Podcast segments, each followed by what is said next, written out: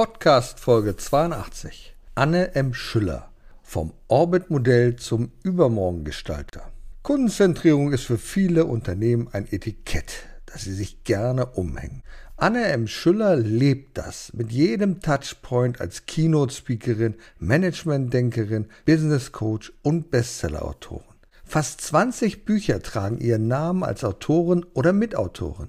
Wir sprechen in unserem Expertentalk über die Orbit-Organisation und darüber, warum Unternehmen sich von klassischen hierarchischen Strukturen verabschieden müssen. Der Übergang zu zirkulären, dynamischen Organisationsformen, die sich ständig an die Erfordernisse der digitalisierten Hochgeschwindigkeitszukunft anpassen, ja, die wird künftig wesentlich über Unternehmenserfolg entscheiden. Anne Schüllers neuester Coup ist ihr Buch zu den Übermorgengestaltern. Was es damit auf sich hat und wofür das M in ihrem Namen steht, das erfahren wir in unserem launigen Zukunftstalk. Erfolg braucht Verantwortung. Noch mehr bedarf es kompetente Begleitung auf dem Weg zum Erfolg. Weise Unternehmer holen sich Rat von denen, die den Weg schon gegangen sind und die Abkürzungen kennen. Bewerben Sie sich jetzt für Ihr kostenloses Expertengespräch. Liebe Zuschauer, liebe Zuhörer, herzlich willkommen beim Gastredner. Heute habe ich einen besonderen Gast.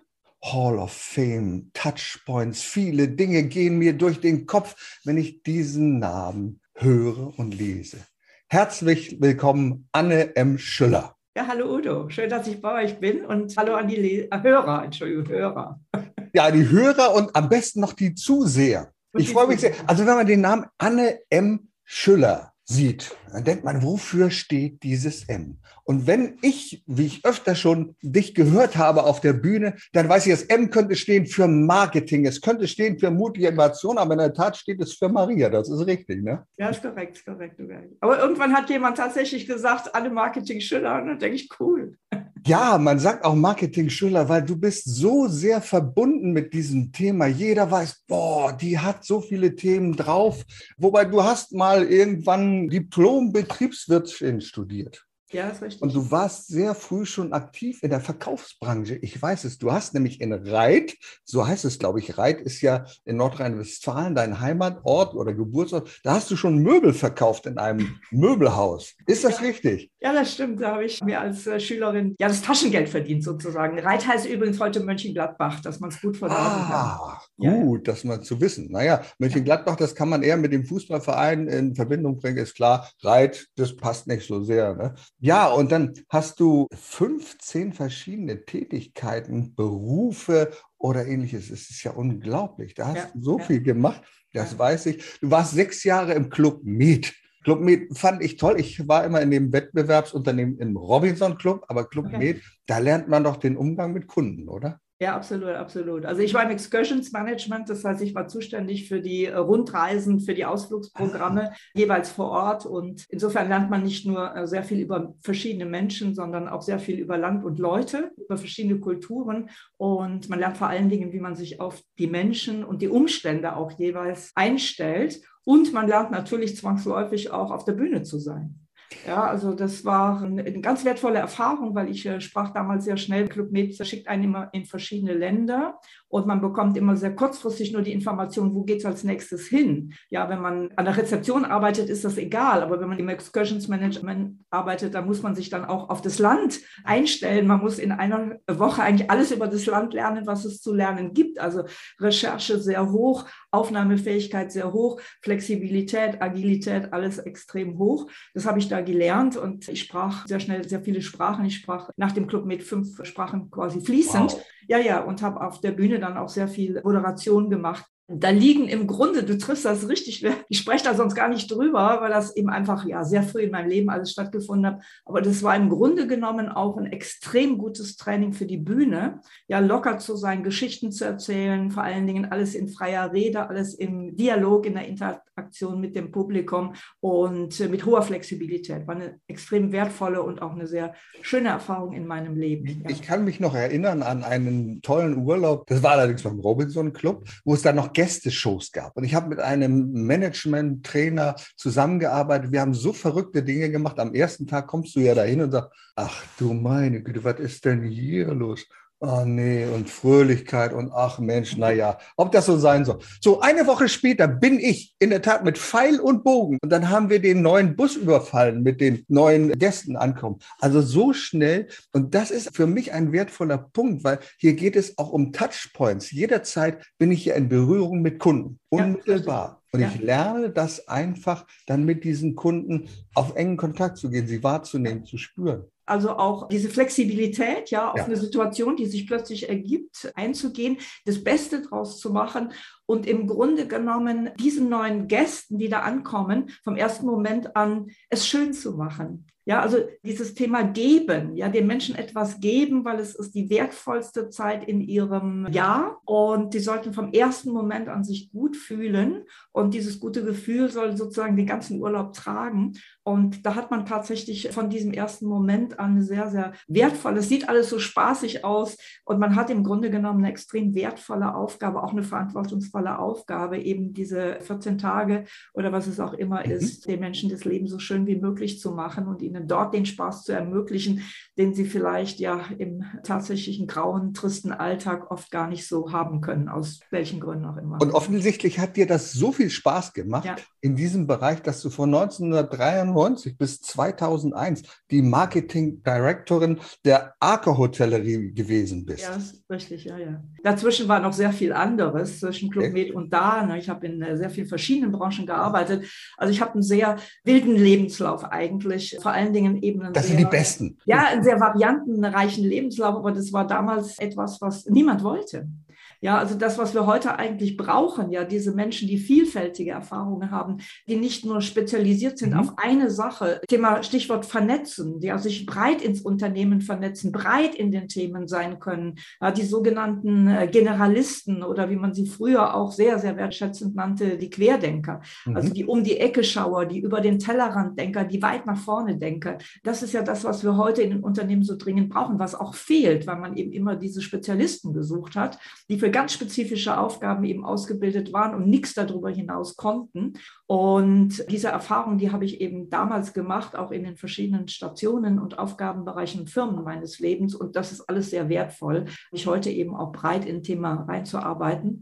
Und ja, nach der Hotellerie, das ist nochmal etwas, was ganz viel natürlich auch schon mit Gastorientierung zu tun hat oder mit Kunden. Ja. Wenn man so einen Namen hat, ne? Genau, also. wenn man so einen Namen hat, dann steht man ja sozusagen dafür da habe ich natürlich noch mal extrem viel gelernt, weil wir hatten damals bei Accor Deutschland, wir hatten dann die 200 Hotels in Deutschland, mehr sogar. Ich habe die Zahl schon gar nicht mehr im Kopf. Ich habe damals angefangen bei Ibis, habe also diese Marke in mhm. Deutschland populär gemacht. Und da geht es eben jeden Tag, jede Sekunde wieder um das gleiche Thema. Ja, wie können wir dem Gast das Leben so angenehm, so leicht, so unbeschwert wie möglich zu machen? Denn er hat ganz andere Themen, mit denen er sich beschäftigt. Und drumherum ist dann das Hotel das, das für die bestmöglichen Umstände sorgt.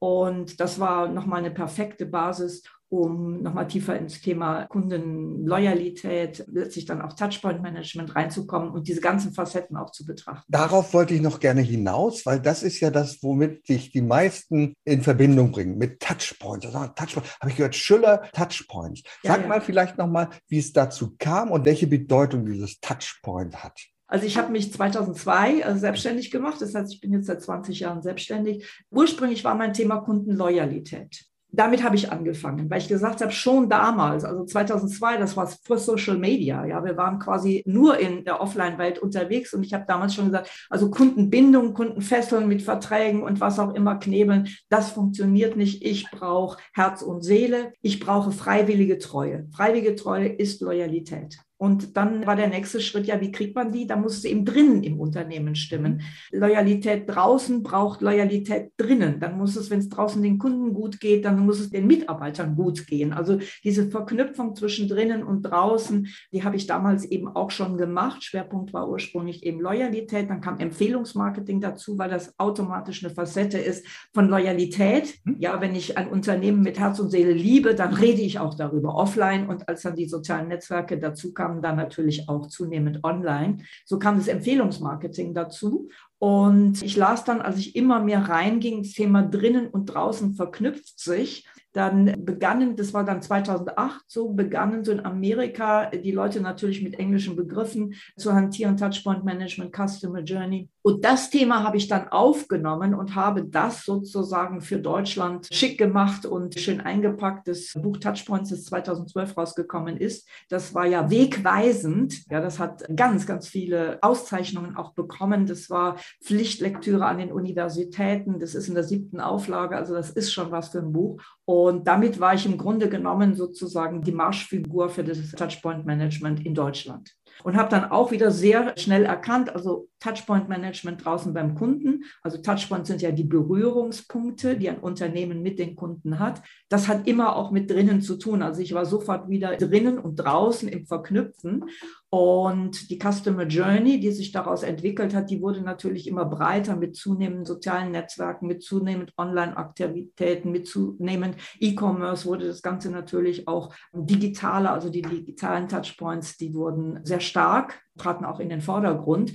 Und so hat sich das Thema im Grunde immer weiterentwickelt. Ja, also ich habe im Grunde immer einen Aspekt aus der Arbeit, die ich gemacht hatte, aus einem Buch auch, das aus der Arbeit heraus entstanden ist, genommen und das Ganze wieder groß gemacht und dann tiefer sozusagen diesen Aspekt herausgearbeitet. Ja, und dann kam eben am Schluss, beziehungsweise noch nicht am Schluss, aber dann kam 2019 das Orbit-Buch dazu, was ja auch wieder für Furore gesorgt hat, war sogar Finalist beim International Book Award. Und dieses Orbit-Modell wurde zum Beispiel von Kapital auch als wegweisendes. Und darüber Modell werden wir gleich noch sprechen, ganz genau. Ja. ja. genau. Also so war im Grunde genommen im Schnelldurchlauf meine Entwicklung auch in den letzten 20 Jahren. Und die Klammer war eigentlich immer von Anfang an, drinnen und draußen muss sich miteinander verknüpfen. Ich spreche auch von kundenzentrierter Unternehmensführung. Daran sieht man, alles richtet sich auf den Kunden aus, aber die interne Führung, die Organisation, das mit den Mitarbeitern, Mitarbeitern umgehen, all das ist die Grundvoraussetzung, dass es draußen beim Kunden dann klappt. Ja, du hast recht. Und ich erlebe das oft, wenn ich spreche, vielleicht mit Menschen, also gerade die im oberen Management sind und die in großen Konzernen arbeiten. Und wenn man sie fragt, was ist wichtig? Ja, der Kunde ist das Wichtigste für mich. Also da fokussiere ich mich drauf. Und ich sage, mit wie vielen Kunden sprechen Sie denn? Nee, da habe ich meine Leute für. Also das eigentlich, ich spreche ja nicht mit Kunden. Ich sage, hallo, dann sind deine Mitarbeiter doch das Wichtigste für dich. Natürlich steht der Kunde im Mittelpunkt. Denn bei vielen Unternehmen ist es ja leider so, dass das Produkt im Vordergrund steht. Ich sage, wir haben ein tolles Produkt, das ist super und eigentlich muss das jeder kaufen.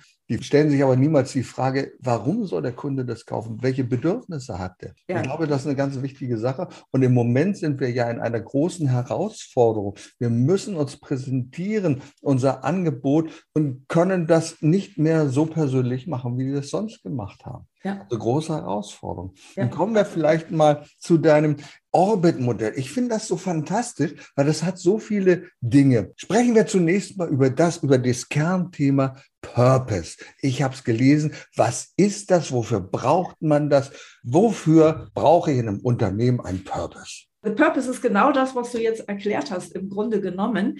Es ist äh, zu einem Modebegriff geworden, zu einem Buzzword, wie man so schön mhm. sagt. Und Purpose wird sehr oft missverstanden. Ja, wir hatten früher hatten wir eben die Leitbilder, wir hatten Mission Statements, wir hatten Visionen in den Unternehmen. Und wieso brauche ich jetzt einen Purpose? Das haben wir doch schon alles gemacht. Also die große Arbeit, die wurde in der Regel so Ende der 90er, also vor 20 Jahren gemacht. So. Der eigentliche Unterschied zwischen dem alten Leitbild und dem, was wir heute Purpose nennen, ist genau das, was du erklärt hast. Im Leitbild sind die Unternehmen auf sich selbst fokussiert. Wir sind Marktführer von. Wir sind die Nummer eins in. Unsere Produkte sind weltweit führend. Das heißt, reine Wir-Orientierung, in der Regel auch reine Egozentrierung und Produktorientierung. Und davon müssen wir in der Tat weg. Du hast es ja schön erklärt.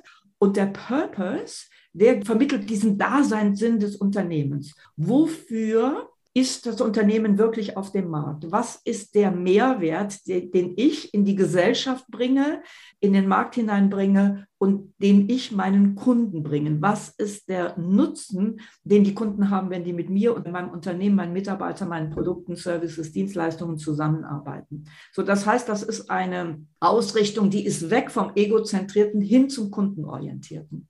Und das muss sich natürlich auch artikulieren. Ja, das mhm. heißt, also ein ähm, klassisches Leitbild beginnt immer mit wir sind Marktführer von und ein Purpose, der gibt immer den Zweck des Unternehmens das ist oft missverstanden worden. Ja, dann haben die Unternehmen gesagt, so, jetzt, wir wissen, wir müssen jetzt einen Purpose machen, das klingt super, die jungen Leute fahren darauf ab, die wollen wir ja auch als Mitarbeiter erreichen und die Kunden wollen was dazu wissen. Jetzt setzen wir mal eine Werbeagentur dran und die erfinden genau wieder so, so, so einen Werbeagentur-üblichen Claim, bigger than life, und die Unternehmen leben es nicht. Ja, das soll einfach gut klingen, aber niemand überlegt sich, was muss ich denn als Mitarbeiter tun, als Chef, als Mitarbeiter tun, um diesen Purpose mit Leben zu erfüllen. Können wir das überhaupt? Wollen wir das überhaupt? Steht das in unseren Zielvereinbarungen drin? Wie erlebt das der Kunde auch im tagtäglichen Kontakt eben mit den Mitarbeitern? Und an der Stelle werden die gleichen Fehler gemacht, im Grunde, die wir vor 20 Jahren gemacht haben.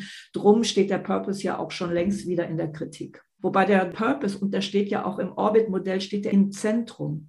Ja, nur wenn der gut formuliert ist, wenn der etwas für den Markt, für die Gesellschaft, auch für die Umwelt natürlich und vor allen Dingen für Mitarbeiter und Kunden etwas Wertvolles darstellt, dann ist der wie der Kern einer Frucht, sichert er das Überleben am Markt. Drum steht er im Zentrum und alles baut sich um diesen Purpose herum. Die Kunden agieren mit diesem Unternehmen, weil sie das, was dieses Unternehmen macht und was der Purpose auch ausdrücken sollte, weil sie das wertvoll und wichtig finden. Ja, und zwar nicht nur, das ist ja eben auch das Neue, was wir jetzt haben. Wir haben ja jetzt diesen dreigeteilten Purpose. Der soll eben, natürlich soll der auch wirtschaftlichen Erfolg bringen. Ja, ein Unternehmen muss Gewinne machen, um erfolgreich zu sein. Aber es sollen eben gute Gewinne sein. Ja, und das ist eben auch der Unterschied. Die meisten klassischen Unternehmen, die machen schlechte Gewinne. Die machen Gewinne auf Kosten von jemand anderem. Die lassen irgendjemanden auf der Welt die Drecksarbeit machen, mhm. um selbst gut rauszukommen. Also das Thema Nachhaltigkeit, das rückt absolut jetzt jetzt Gott sei Dank endlich auch an die erste Stelle. Und das wird auch in Zukunft einer vielleicht der maßgebliche Zukunftstrend sein, neben eben der Kundenorientierung und der Digitalisierung. Das heißt, ich brauche neben der Wirtschaftlichkeit eben auch die Nachhaltigkeit und ich brauche die Antworten darauf, was mache ich eben nicht nur für die Gesellschaft, sondern auch für meine Mitarbeiter und für meine Kunden. Also das Menschliche, Soziale rückt in den Vordergrund, das Ökologische und das ökonomisch Sinnvolle, das bleibt. Das ist alles in dem Purpose drin. Und das kaufen die Kunden. Die Kunden fragen immer mehr, wofür steht dieses Unternehmen und benimmt sich dieses Unternehmen ordentlich am Markt. Und wir wissen, was daraus passieren kann, wenn das Unternehmen sich nicht ordentlich am Markt nimmt. Der ganze VW-Dieselskandal basiert darauf, dass Menschen das Vertrauen verloren haben und sagt, die haben uns behumst. Also warum machen die? Ah, die machen das, um Geld zu verdienen. Und wenn das der einzige Purpose ist, ja, dann wollen wir das nicht mehr. Und da stellen wir immer wieder fest, dass die Menschen fragen. Sie fragen einfach, wozu machst du das? Dann ist vielleicht die Qualität des Produktes natürlich mitentscheidend, aber in erster Linie auch, warum? Worum geht es? Ich habe da mal so ein Beispiel. Simon Sinek macht ja seinen goldenen Kreis und da geht es darum, wie kommuniziert man als Unternehmen von außen nach innen oder von innen nach außen. Ihr habt ganz deutlich gemacht, die Stellung des Kunden, die Stellung der Mitarbeiter, die Stellung der Führungskräfte in diesem Orbit-Modell. Orbit kann man sich ja vorstellen, wie man hat einen zentralen Punkt, wie einen Planeten und da kreist etwas drumherum. Klär uns doch mal ein bisschen da auf, wie das mit der Stellung von Mitarbeitern, Führungskräften ist im Unternehmen. Also um den Purpose kreisen eben die Kunden. Und äh, die Kunden in der Tat, wie gesagt, die sind sensibilisiert und die können die Spreu vom Weizen trennen. Jeder, der einen falschen Purpose hat, mhm. der einfach sagt, das klingt schick und wer weiß schon, was hinter den Kulissen passiert, muss verstehen, alles kommt raus. Und in den sozialen Netzwerken wird auch investigiert und in den sozialen Netzwerken wird auch besprochen. Ja, das heißt, was wir jetzt heute in den Werbeaussagen erleben, alle reden jetzt von Green und alle reden jetzt von Nachhaltigkeit und von Bio und so weiter und so fort. Und es wird immer mehr rauskommen. Da ist nichts dahinter. Das ist wieder nur Werbung. Und wenn man ein bisschen tiefer forscht, sind die Unternehmen immer noch nicht viel besser geworden. Die betreiben immer noch Umweltsünden und so weiter und so fort. Und es lässt sich nachvollziehen. Und der gute Verbraucher ist der, dem eben auch diese Aspekte Nachhaltigkeit, Soziales wichtig ist, der natürlich auch ein bisschen Kleingeld haben muss, um sich das zu leisten, weil das Gute ist leider heute immer noch teuer. Und das Billige, ja, das Dreckige, das, was uns nicht gut tut, das Ungesunde, das ist leider billig. Aber da wird sich, denke ich, hoffe ich, im Moment was ändern. Also diese neuen Kunden, ja, die um den Purpose kreisen und sich auch mhm. fragen, ist das glaubwürdig? Ist das wahr, was ihr uns da erzählt, was die Protagonisten in den Werbesprüchen auch sagen? Nur wenn auch das erfüllt ist, dann werden die Kunden bleiben. Die kaufen vielleicht einmal, informieren sich tiefer, hören sich um und erfahren die merkwürdigsten Dinge und sagen mit diesem Unternehmen dann doch lieber nicht. Ja, weil mit einer Marke schmücke ich mich ja. Ich sage etwas aus mit jeder Marke. Eine Marke ist Identitätsstifter und sagt etwas aus auch über mich als Persönlichkeit. Und insofern möchte ich mich als denkender Mensch mit Marken umgeben, die meine Persönlichkeit eben positiv unterstützen. So. Und die Kunden kreisen eben um diesen Purpose herum und kreisen herum. Das heißt, die haben immer wieder neue Erlebnisse, Erfahrungen, die gehen durch eine komplette Customer Journey, können wir auch noch drüber sprechen. Was ist das? Wird ja auch oft missverstanden und haben die unterschiedlichen Erlebnisse, Erfahrungen, Experiences und reden darüber online und offline. Und in diesem Purpose-Modell kreisen nun die Mitarbeiter und die Führungskräfte und die Partner des Unternehmens um diese Kunden herum, und zwar alle auf Augenhöhe. Ja, wir mhm. gehen in diesem Kreismodell weg von einer klassischen Top-Down-Organisation und klassische Top-Down-Organisation bedeutet, in ungefähr 97 Prozent aller Unternehmen habe ich das noch, das übliche Organigramm. Ja, Oben hier, dieses, ne? kenne ich aus der Betriebswirtschaftslehre. Genau. Oben droht der Chef, darunter die Führung, die braven Führungskräfte, die Gefolgsmannschaft und Mitarbeiter und Kunden kommen in einem klassischen Organigramm nicht einmal vor. Ja? Das heißt, der, der die Arbeit macht und die, auf die die ganze Arbeit ausgerichtet sein sollte, Organisation, äh, die kommen in einem Organigramm gar nicht vor. Reines Selbstverherrlichungsprogramm der Führungsspitze. Ein Organigramm erklärt, wer oben ist, wer unten ist. Ja, nach unten gehen Befehle, nach oben gehen Berichtslinien. Mhm. Mitarbeiter sollen auch Berichtslinien einhalten und so weiter und so fort. Die ganze Problematik zeigt sich eigentlich in diesem mhm. Bild, wie man so schön sagt, ein Bild sagt mehr als tausend Worte. Und in der Orbit-Organisation habe ich das ganz anders. Ja, ich habe eben Mitarbeiter und Partnerorganisationen und Führungskräfte rund um die Kunden herum, quasi aber auf Augenhöhe. Keiner ist über oder unter dem anderen. Eine sehr schöne Facette dabei ist, die Führungskräfte berühren den Kundenkreis. Ja, das heißt, im klassischen Organigramm entfernt sich ja eine Führungskraft immer weiter und ganz oben hat der Geschäftsleiter eigentlich überhaupt nie mehr Kundenkontakt. Eben. Der redet überhaupt nicht mit Kunden, der hat bloß noch Dashboards, ja, lässt sich ein paar Kennzahlen zeigen. NPS, ja, unsere Kunden sind so zufrieden oder so auch nicht.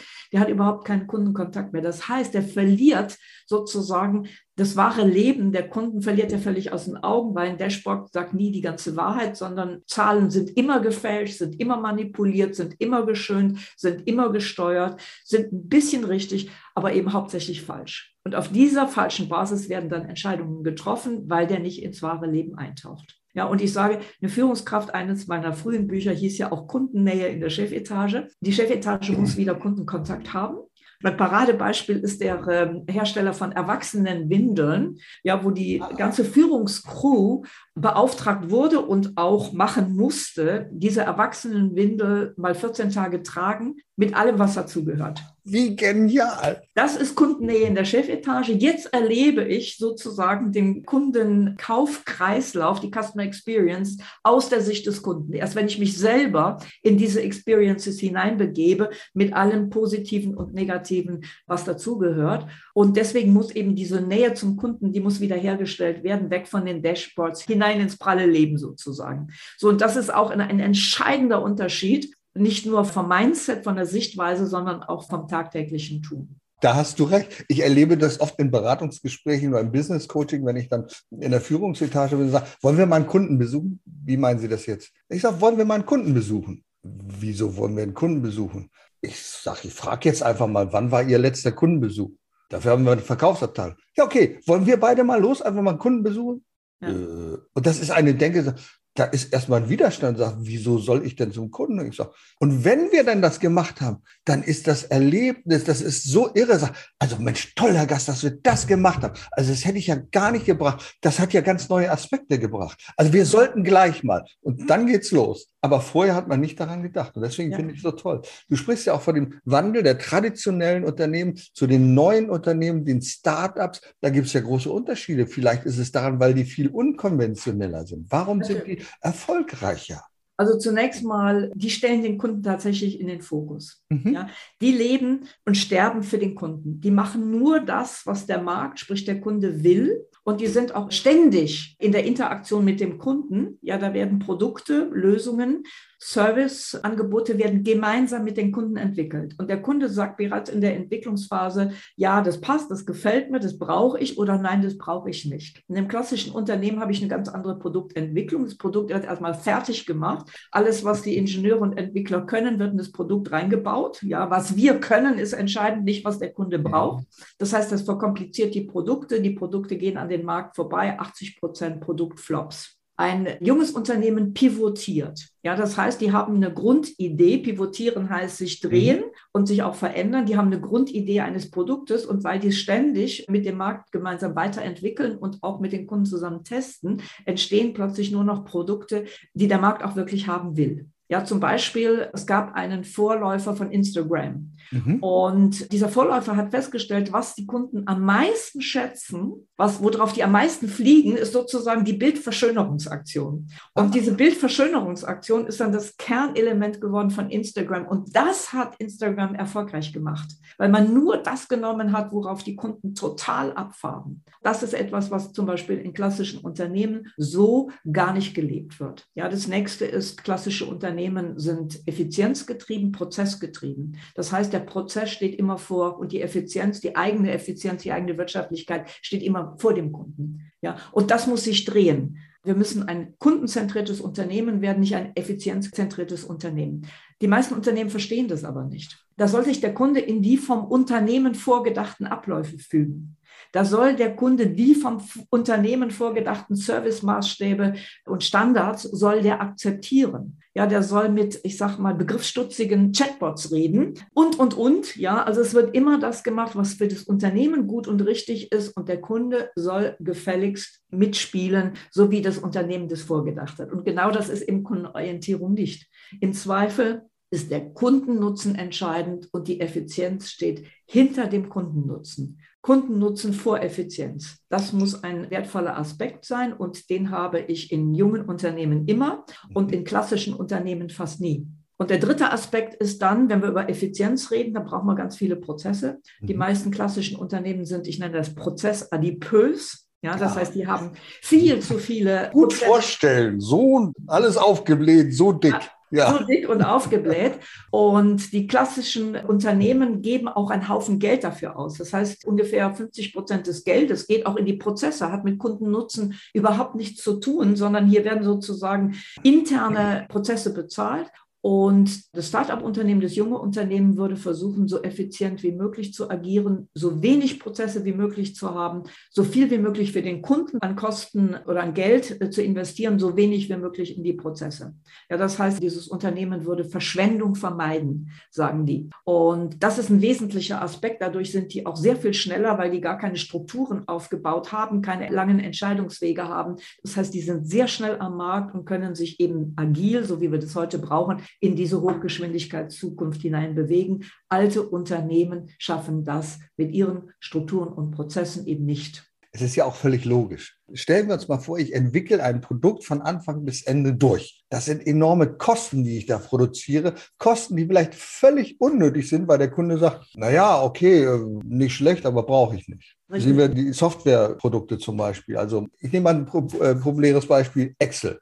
Ich nutze vielleicht fünf bis zehn Prozent von Excel. Den Rest brauche ich nicht. Ich würde mir aber wünschen, vielleicht, wenn es eine günstigere Version gibt von dem Excel-Thema, sagt, ach, die ist für mich richtig. Und wenn ich jetzt wirklich professionell bin, ja, dann nehme ich vielleicht die Professional-Version. Also warum darf es das nicht geben? Und so wird oft viel Ressource und Geld verschwendet, weil wir am Kunden vorbei entwickeln. Richtig. Und dann stellen wir natürlich fest, wenn wir denn mal in Kontakt kommen mit dem tollen Unternehmen, ob es Vodafone heißt, Telekom oder so, Telekommunikationsunternehmen, und ich sage, Mensch, die Kernkompetenz ist doch das Telefon, die muss ich doch anrufen können. Und du machst das. Und dann wirst du an diesem Touchpoint, wo du sagst, ich weiß jetzt nicht, ob meine Customer Journey nicht hier vielleicht beendet, weil das Erlebnis, was ich jetzt habe mit diesem Unternehmen, das ist so negativ. Ja, absolut. Also da könnten wir, glaube ich, alle Leidensgeschichten erzählen. ähm, Stichwort äh, Telekommunikation. Aber es gibt eben auch die guten Anbieter, also die, die es verstehen, auch die klassischen Unternehmen, die es verstehen,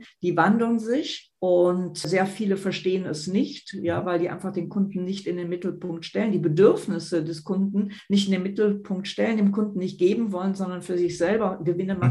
Maximieren mhm. wollen, mhm. Marktführer sein wollen, was auch immer. Viele von denen werden halt vom Markt verschwinden. Und das wird, weil wir eben Hochgeschwindigkeit Zukunft haben, das wird in Zukunft extrem schnell passieren. Viele lachen über Nokia, ja, wie es denen passieren konnte. Da sind wir noch bei der Telekommunikation und merken gar nicht, dass sie selbst vielleicht das nächste Nokia sind. Das heißt, die merken es nicht, wie die bereits in Schwierigkeiten geraten werden jetzt in kürzester Zeit. Dann lass uns doch mal ein bisschen in die Tiefe gehen. Wenn Unternehmen sagen, ja, Mensch, schwierige Zeiten im Moment auch, und da kommt noch so eine Pandemie dazu, ja, und jetzt Orbit-Organisation, gib uns doch mal ein paar wertvolle Hinweise. Wie kann ich mich denn jetzt, wie kann ich denn traditionelle Zöpfe abschneiden im Unternehmen? Wie begebe ich mich denn auf eine Reise? Die fängt sicherlich damit an, erstmal dein Buch zu lesen und sagen, worum geht's da überhaupt? Aber wie fange ich dann an? Was kann ich denn tun, um mich zukunftsorientiert lösungsorientiert aufzustellen als Unternehmen. Genau. Also meine Bücher lesen ist immer eine gute Idee, weil die sind sehr praxisorientiert. Mhm. Ja, viele Bücher machen so ein riesen Problemfeld aus und dann, wenn der Leser auf Seite 200 ist und sagt, ja, wie mache ich das denn? Jetzt ist das Buch zu Ende, weil der Berater natürlich seine Leistungen verkaufen möchte, während ich eben sage, okay, ich mache ein ja. Thema auf und sage dann auch in meinen Büchern und das und das und das könnt ihr tun. Ich gebe dann so ein Füllhorn an Möglichkeiten, was könnt ihr tun. So, mein wichtiger Tipp an der Stelle ist nicht mehr top-down, ah. sondern die Prozesse müssen aus der Mitte des Unternehmens heraus sich verändern. Warum? Mhm. Weil top-down verändern sie sich nicht. Die Menschen, die ganz oben im Unternehmen, in einem klassischen Unternehmen sitzen,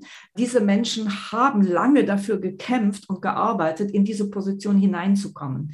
Ja, die haben sich Privilegien erworben, die haben Status, die haben ja auch Goodies natürlich, die dazugehören, finanzieller Art. Darauf haben die ihr Leben ausgerichtet. Das geben die nicht ab. Kein Herrschender gibt freiwillig die Herrschaft auf, sägt nicht an dem Ast, an dem er sitzt. Das heißt, wir können ganz einfach aus vielerlei Gründen die Veränderung von oben nicht erwarten. Und wir sehen ja auch, dass sie nicht kommt. Ja, und alle sagen, da müssen wir halt jetzt noch fünf bis zehn Jahre warten, bis die alte Topmannschaft da oben weg ist. Ja, dann haben sich wieder Alte nach oben gekämpft, die ihre Goodies auch nicht verlieren wollen. Ja, so. Das heißt, die Veränderung, die wir heute dringend brauchen, die muss aus der Mitte des Unternehmens kommen. Und wenn ich jetzt sage, wo setze ich an? Ich setze natürlich bei den Quickwins an, wo ich schnell was erreichen kann. Ich setze natürlich im Operativen an, weil operativ ist einfach, strategisch ist schwer.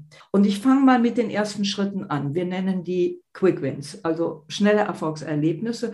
Und der erste Schritt, den ich einem Unternehmen immer empfehle, ist erstmal abbauen. Ja, wenn ich neue Möbel will, dann muss ich die alten erstmal beiseite räumen und Platz schaffen für das bessere, zukünftige Neue, moderne, fortschrittliche und so weiter. So. Und dieses Platz schaffen, das passiert nicht. Ja, in einem klassischen Unternehmen kommt immer noch ein Prozess drauf und noch eine Regel drauf und noch eine Vorschrift und noch eine Vorgehensweise. Und die Mitarbeiter stöhnen, alle sagen, wir wissen überhaupt nicht mehr, wo uns der Kopf ist, weil das Alte nicht verschwinden. Vor dem obendrauf muss erstmal unten was weg. Und das wissen die Mitarbeiter am besten. Die Mitarbeiter wissen, welche Prozesse aus der Zeit gefallen sind, was unmodern geworden ist, was unnütz ist, was kein Mensch braucht. Ja, zum Beispiel ganz viel Reportings, die braucht kein Mensch, aber die Mitarbeiter müssen sie machen. Ja, klassisch im Vertrieb. Jeden Freitag ist Märchenstunde. Der Wochenbericht muss geschrieben werden. Kein Mensch liest den. Dann sage ich als erstes, dann lassen wir doch mal die Wochenberichte vier Wochen weg. Und wenn keiner danach fragt, dann wissen wir schon, niemand wird den brauchen.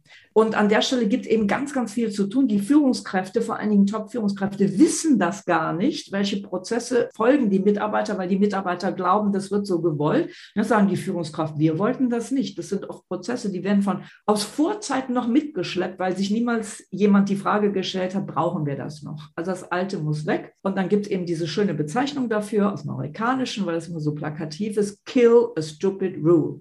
Und das ist der erste Workshop, den ich mit Mitarbeitern machen würde. Erstens abteilungsintern, aber sofort auch crossfunktional, interdisziplinär über die Abteilungsgrenzen hinaus, weil das im Unternehmen ja alles miteinander vernetzt ist und miteinander zu tun hat. So, das heißt, ich setze einfach Mitarbeiter zusammen aus meinem Bereich, sehr schnell auch über den eigenen Bereich, dass auch hier diese Vernetzung, diese Zusammenarbeit und die sollen einfach mal Listen erstellen, welche Prozesse müssen wir killen, weil die sind unnütz, die machen uns das Leben schwer, die sind veraltet, unsere Kunden stöhnen nur noch, wir verplempern Zeit damit und kriegen schlechte Noten vom Kunden. Was muss weg? Und dann werden zunächst mal Listen erstellt oder es wird eben, wie man das heute so macht, kann man alles auch online machen, wird dann über Post-its oder Moderatorenkärtchen wird das mal aufgelistet, dann wird priorisiert und dann setzen sich die Mitarbeiter wiederum daran, um alte Prozesse wegzubringen und neue, bessere Prozesse, einfachere Prozesse zu erschaffen. Das heißt, nichts passiert mehr von oben, alles passiert aus der Mitte des Unternehmens heraus. Und ich nenne dieses Programm dann minus 50, weil ich sage, ungefähr 50 Prozent plus minus aller Prozesse, Verfahrensweisen, Regeln, Standards, Normen können weg. Ja, ich habe kluge Prozesse, die müssen natürlich bleiben. Aber ich habe eben sehr viel dumme Prozesse, sprich diese 50 Prozent, die kommen weg. So, jetzt habe ich Luft zum Atmen, jetzt habe ich wieder Zeit, ich habe Ressourcen wieder bereit und ich habe vor allen Dingen einen Haufen Geld gespart, weil diese alten Prozesse, die kosten ja unheimlich viel Geld. Beispiel Entscheidungsprozesse. Ein sehr schönes Beispiel ist Spotify. Die haben mal festgestellt, in 70 Prozent aller Fälle würde Führungskraft und Mitarbeiter die gleiche Entscheidung treffen. In 70 Prozent aller Fälle. Dann frage ich mich ja, warum müssen Führungskräfte Entscheidungen denn abhaken und der Mitarbeiter muss auf das Häkchen seines Vorgesetzten warten wenn der Vorgesetzte in Urlaub ist, dann wartet er drei Wochen drauf. Der Kunde ist inzwischen längst weg. Wenn doch in der Praxis ein Unternehmen feststellt, in 70 Prozent aller Fälle sind wir uns sofort einig, dann soll der Mitarbeiter eben einfach seine Entscheidung treffen, ohne dass der ähm, statusmäßig der Vorgesetzte hier noch sein Häkchen machen muss. So, dann hat Spotify festgestellt, wir sprechen von operativen Entscheidungen. Spotify hat festgestellt, in 20 Prozent trifft der Mitarbeiter die bessere Entscheidung. Logisch. Ja, klar, logisch, der ist doch näher am Geschehen dran. Genau. Der hat tagtäglich Kundenkontakt, der weiß genau aus den Gesprächen, was der Kunde will und was er gar nicht mag. Eine Führungskraft ist immer weiter weg vom Thema, hat seit Jahren vielleicht, wir hatten es eben keinen Kundenkontakt mehr gehabt, weiß gar nicht und unterscheidet eben auf einer theoretischen Basis oder aufgrund von gefälschten Zahlen, Daten, Fakten. So. Das heißt, wenn doch der Mitarbeiter in operativen Dingen die im Zweifel die bessere Entscheidung trifft, dann wollen wir ihn doch die Entscheidung treffen lassen. Und nur in 10 Prozent aller Fälle trifft die Führungskraft die bessere Entscheidung. Das heißt, hier kann ich Entscheidungsprozesse erstens beschleunigen und zweitens besser machen und drittens auch eine Menge Kosten sparen, weil ich eben nicht immer durch den ganzen Prozess laufen muss. Zeit ist ja auch Geld und Zeit von Führungskraft kostet sehr viel Geld und kann an der Stelle eine Menge Kosten sparen, die ich für andere Dinge besser brauchen kann. Das heißt, ich kümmere mich um Entscheidungsprozesse. Ja, das wäre das Zweite, nachdem wir Bürokratie abgebaut haben. Die unnütze äh, wäre das das Zweite, Entscheidungsprozesse vereinfachen, den Mitarbeitern viel mehr Entscheidungsraum geben, Verantwortung auch geben für Entscheidungen. Und dann habe ich wieder einen Aspekt, dass ich sage, okay, ein Mitarbeiter traut sich vielleicht noch nicht, weil das hat er 20 Jahre nicht gemacht. Was mache ich? Ich mache konsultative Beratung. Bevor ein Mitarbeiter eine Entscheidung trifft, redet er mit ein, zwei Kollegen, nicht den netten Kollegen, die alles super finden, sondern auch kritischen. Die helfen ja nicht, die helfen nicht. Ja, kritische Kollege kann Fachleute auch extern in sozialen Netzwerken zuziehen. Was würdet ihr so machen? Kann den Chef auch als Ratgeber natürlich zuziehen, aber trifft die Entscheidung selbst. Das heißt, der Chef, die 10 Prozent, also manchmal trifft der Chef die bessere Entscheidung. Das nutze ich schon in der konsultativen Beratung, aber entscheiden tue ich mhm. selbst und entscheide ich schnell. Und das Ganze gewinnt an Leichtigkeit, an Agilität, an Flexibilität und tut dem Kunden gut. Also das wären so zwei Dinge, die ich sofort den Unternehmen empfehlen würde. Und da ist eine Menge, ist dann schon bewegt. Ja, habe einen Mitarbeiter auch sehr viel mehr Verantwortung gegeben. Der hat in kürzester Zeit sehr viel mehr gelernt. Und auf dieser Basis kann ich dann aufbauen in Richtung Selbstorganisation. Ja, das wäre das Dritte, was ich dann erreichen möchte, dass die Mitarbeiterteams im Wesentlichen sich selbst organisieren. Und damit bekommt natürlich die Führungskraft ganz andere Aufgaben. Die hat nicht mehr die Aufgabe von Command und Control, sondern die hat jetzt die Aufgabe, ich nenne also diese Führungskraft einen Katalysator. Ein Katalysator ist immer ein Element, das wird in diesen Prozess hineingegeben, um den Prozess zu beschleunigen. Aber der Katalysator zieht sich zurück, um diesen Prozess Prozess dann alleine sich weiterentwickeln zu lassen. Und das ist eine wichtige Aufgabe, die eine Führungskraft der Zukunft haben wird.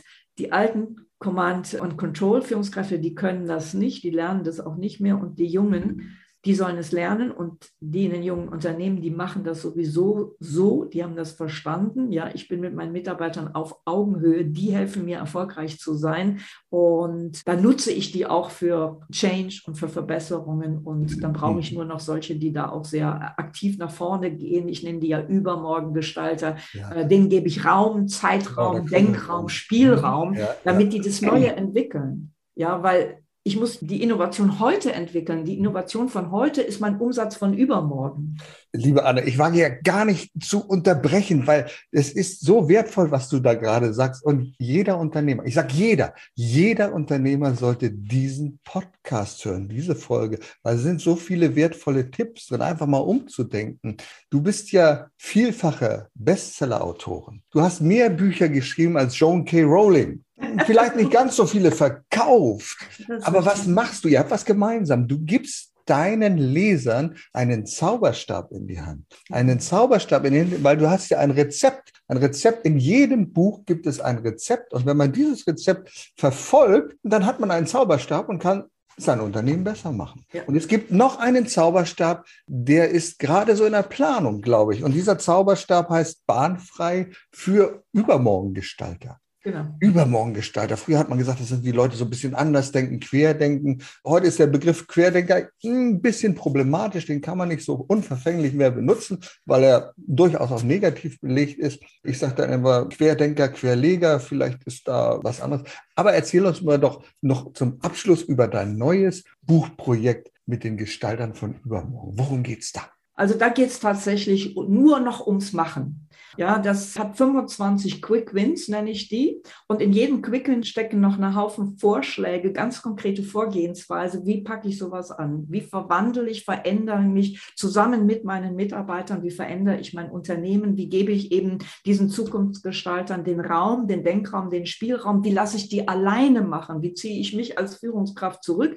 Ich gebe Impulse rein, ich gebe Anstöße rein, ich gebe auch Ressourcen rein, ich stelle also Mittel zur Verfügung, gebe denen auch Zeit Spielräume, damit die eben in diesen Räumen selber das Operative dazu tun, dass das Unternehmen des Übermorgen erreicht. Ja, also ich glaube sehr an die Möglichkeiten, wenn man den Mitarbeitern diesen Raum gibt. Wir haben die junge Generation, ist die intelligenteste, die bestausgebildetste Generation, die wir je in den Unternehmen hatten. Und die könnten das und die wüssten was, weil es ist ja deren Welt, in die sich ein Unternehmen hineinbegibt. Es ist die Zukunft der Jungen. Und die können, sollen, müssen uns sagen, wie wollen wir alle gemeinsam diese Zukunft gestalten. Und an der Stelle in dem Buch an die 100 Tipps, wie man es machen kann. Und da ist für jeden Unternehmen extrem extrem viel dabei, kommt am Anfang April heraus, ist beim Gabal Verlag, in meinem Hausverlag wieder erschienen. Liebe Zuhörer, liebe Zuschauer, ich glaube, jeder, der uns jetzt zugehört und zugeschaut hat, merkt die Begeisterung, die in dir brennt. Nicht nur die Begeisterung, sondern die Motivation, die aus dir heraussprüht. Und wer es noch bislang nicht äh, geschafft hat, dich live auf der Bühne zu erleben, ich kann es nur sagen, holt es nach bei einer Gelegenheit, wo es irgendwie geht, diese Inspiration, die du anderen Menschen, besonders Unternehmern gibst, ist einfach unglaublich. Lieber Anne, ich danke dir sehr sehr für diese vielen, boah, ich weiß gar nicht, wie viele Tipps es waren. Müssten Sie alle mal aufschreiben. Wer mehr über dich wissen will, der googelt einfach Anne M. Schüller und der findet, glaube ich, alles Mögliche. Der findet alles Mögliche. Oder gerne auch auf LinkedIn. Ich bin bei LinkedIn sehr aktiv. Followen oder sich mit vernetzen, da freue ich mich immer. Und wie gesagt, ich habe immer noch, noch einen Tipp parat und noch einen Tipp und ich äh, lese sehr viel. Also ich gehöre zu denen, die nicht nur viel schreiben, sondern auch viel lesen. Das heißt, ich inspiriere mich ja auch über Kollegen, auch über dich und viele andere Kollegen, die äh, auch Wertvolles zum Thema zu sagen haben. Und ja, also wir hoffen jetzt alle, dass wir wieder äh, live uns sehen können. Und also ich sage mal, ein Vortrag live auf der Bühne ist ganz was anderes anderes, als wenn wir den über online, ja, wir sind einfach Menschen aus Fleisch und Blut, wir leben die Dinge mit allen Sinnen. Ja, und bei mir ist immer noch die Leidenschaft da, den Unternehmen zu helfen, die Zukunft zu erreichen. Und das ist mein Ziel. Liebe Anne, an dieser Stelle, wir können uns natürlich nicht die Hand geben, aber ich finde es so blöd, bei den Deutschen gibt es immer diese Ghetto-Faust. Ich finde viel besser, ich verneige mich vor deinem Wissen, vor deiner Inspiration, die du uns gegeben hast. Herzlichen ja, Dank dafür. Wirklich sehr, sehr gerne. Dankeschön auch. Erfolg braucht Verantwortung. Der Podcast von und mit Udo Gast. Sie brauchen einen echten Mutmacher und erfahrenen Business Coach, der mithilft, Ihr Unternehmen sicher und wirksam nach vorne zu bringen? Und das auch in Krisenzeiten? Dann schreiben Sie jetzt an Udo Gast. Aktuell gibt es noch einen freien Platz. Die Kontaktdaten finden Sie in den Show Notes.